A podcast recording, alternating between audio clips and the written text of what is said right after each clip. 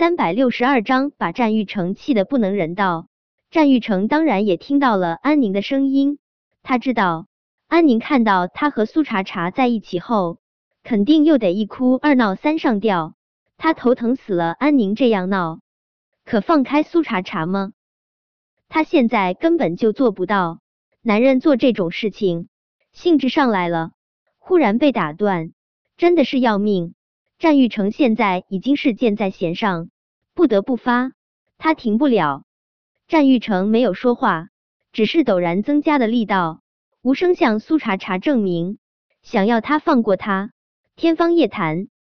苏茶茶重重的闭上眼睛，他知道，就算是他放低了姿态求战玉成，在他释放之前，他也不可能饶了他了。既然所谓的请求没有作用，他又何必在他面前低下高贵的头颅？这么想着。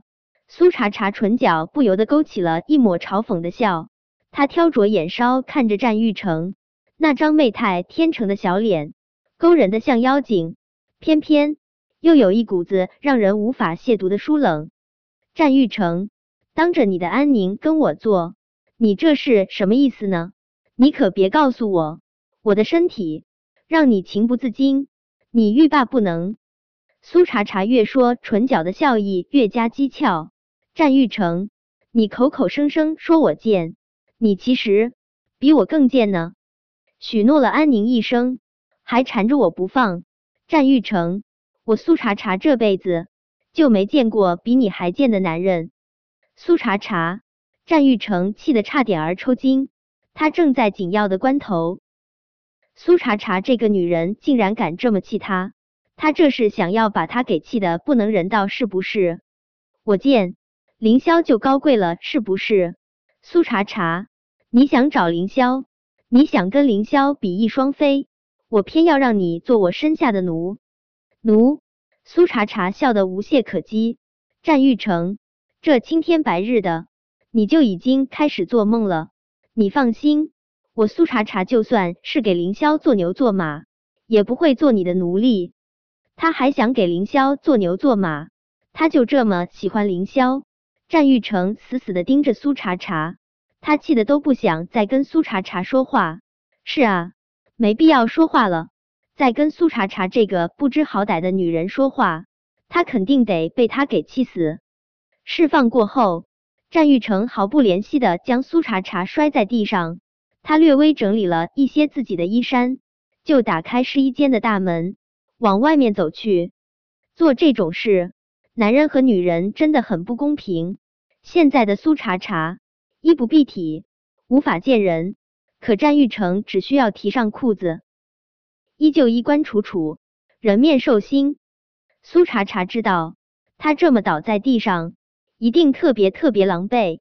可他被战玉成摔的这一下真的很疼，一时之间他还真爬不起来。战玉成觉得自己真挺可笑的。他都快要被苏茶茶这个不识抬举的女人给气死了，他还担心苏茶茶这副衣不蔽体的模样会被别人看了去。走出试衣间的时候，他快速脱下自己的西服外套，扔到苏茶茶的身上，刚好将她露在外面的肌肤严严实实遮住。苏茶茶，今天都是你咎由自取，你活该。战玉成说完这话。就打算潇洒而又冷酷的甩上试衣间的大门，谁知他还没有甩上门，他遮在苏茶茶身上的西服就已经被他用力扯下，发狠似的砸在了他脸上。战玉成没有防备，被苏茶茶砸了个正着。他从没想过被西服砸一下脸会这么疼。战玉成气得想要吃人，他刚要发作，安宁那柔弱无骨的小手。就紧紧的抱住了他的胳膊，安宁自欺欺人一般将苏茶茶忽略，他将小脑袋紧紧的贴在他的怀中。玉成哥哥，你怎么跑到这边来了啊？你不知道我找你找了好久。安宁不着痕迹的关上试衣间的大门，关门的刹那，他清晰的看到了苏茶茶身上被疼爱过的痕迹，他恨的指尖都在站立。但他还是装作什么都没有看到一般，僵硬的转过了自己的脸，眼不见为净。玉成哥哥，你看我穿这件婚纱好不好看？安宁放开战玉成的胳膊，娇媚的在他面前转了个圈。他现在已经换上了另一件婚纱，这件婚纱粉白相间，上面巧妙地点缀着几颗珍珠，仿若翩然的粉蝶坠落凡间，清澈美好又雍容淡雅。嗯，战玉成心不在焉的应道，他的视线不由自主的飘向了苏茶茶所在的试衣间。苏茶茶身上的衣服都已经被他给撕碎了，一会儿这个女人怎么出来？他该不会真打算让人观赏他这副几乎不着寸缕的模样吧？靠靠靠！战玉成暴躁了，他一脚踹在一旁的衣架上，铁质的衣架坚固硬实，他这一脚没把衣架踹烂，倒是把自己的脚踹得生疼。脚这么疼，战玉成更暴躁了。他心中的暴躁正无法抒发。苏茶茶穿着一身黑色的婚纱，就已经从试衣间里面走了出来。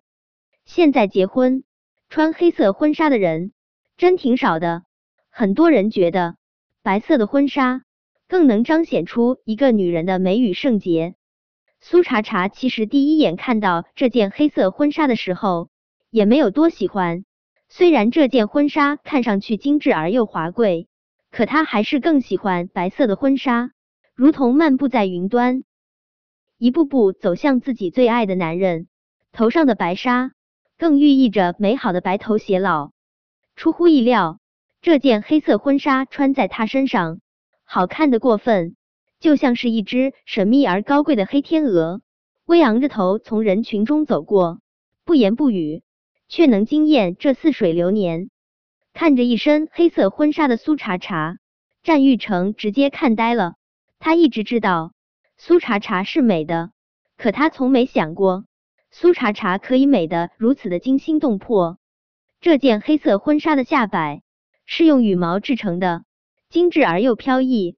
他每走一步，仿佛无数只飞鸟随着他翩然起飞，万鸟朝圣。而苏茶茶是最高贵圣洁的所在。安宁愤恨的盯着美的仿佛不似在人间的苏茶茶，他觉得自己这一身本来就已经够美了，没想到苏茶茶一出场，他这一身华贵的婚纱瞬间被衬得暗淡无光。安宁轻轻攥住战玉成的大手，玉成哥哥，这件婚纱真好看，我好喜欢。玉成哥哥，我试试这件婚纱好不好？安宁这话意思很明显。他要是这件婚纱，自然苏茶茶就得退让，脱下这件婚纱让他试。本章播讲完毕，想提前阅读电子书内容的听友，请关注微信公众号万月斋，并在公众号回复数字零零幺即可。